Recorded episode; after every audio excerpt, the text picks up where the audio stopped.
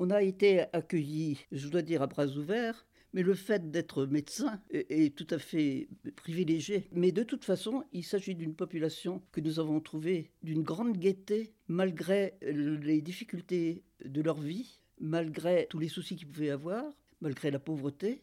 Eh bien, le plus souvent, ce sont des personnes gaies, pour lesquelles je pense que la politesse consiste à montrer sa gaieté plutôt que sa tristesse. Par ailleurs, un désir de faire plaisir qui était quelquefois un petit peu déroutant. La première fois que j'ai demandé à un petit jardinier qui devait s'occuper du jardin et de planter des fleurs, ou de semer des fleurs, je lui ai demandé, alors tu as prévu des fleurs euh, rouges?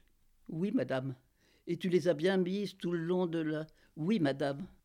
Jamais vu de fleurs rouges.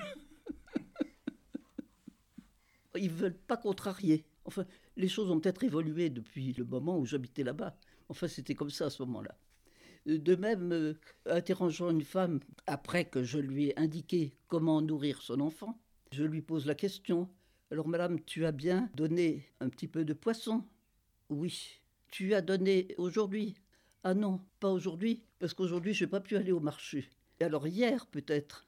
Non, hier, il y avait des funérailles. Ma rivale, parce que c'est comme ça qu'on appelle la deuxième femme du mari, ma rivale a dû aller aux funérailles, donc je n'ai pas pu aller au marché.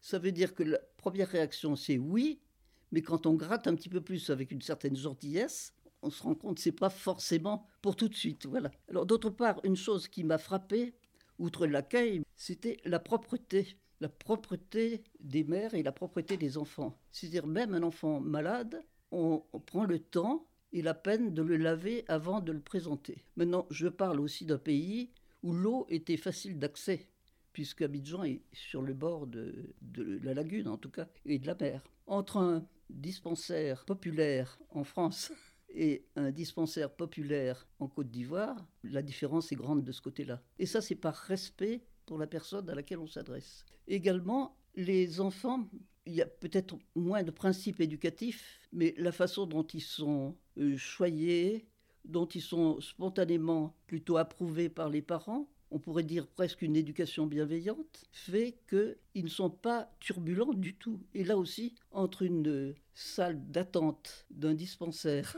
européen où les enfants posent des questions, vont à droite, vont, à gauche, et là, c'est la tranquillité, les enfants obéissent, enfin en tout cas pour ce que j'ai pour ce que j'ai connu. On a peut-être euh, des choses à apprendre de cette façon de se comporter avec les enfants. Je vous parlais de la gaieté de la population. Ceci est vrai lorsqu'il y a des fêtes traditionnelles ou des fêtes correspondant à des grands événements. Par exemple, en 1960, l'indépendance a été déclarée. Donc la gaieté après la déclaration a été naturellement euh, très grande. Il y a eu un défilé, défilé des danseurs et les femmes euh, dansant en mesure et disant ce sont les fêtes de l'indépendance ce sont les fêtes de l'indépendance. Et ça toute la nuit, toute la nuit, toute la nuit.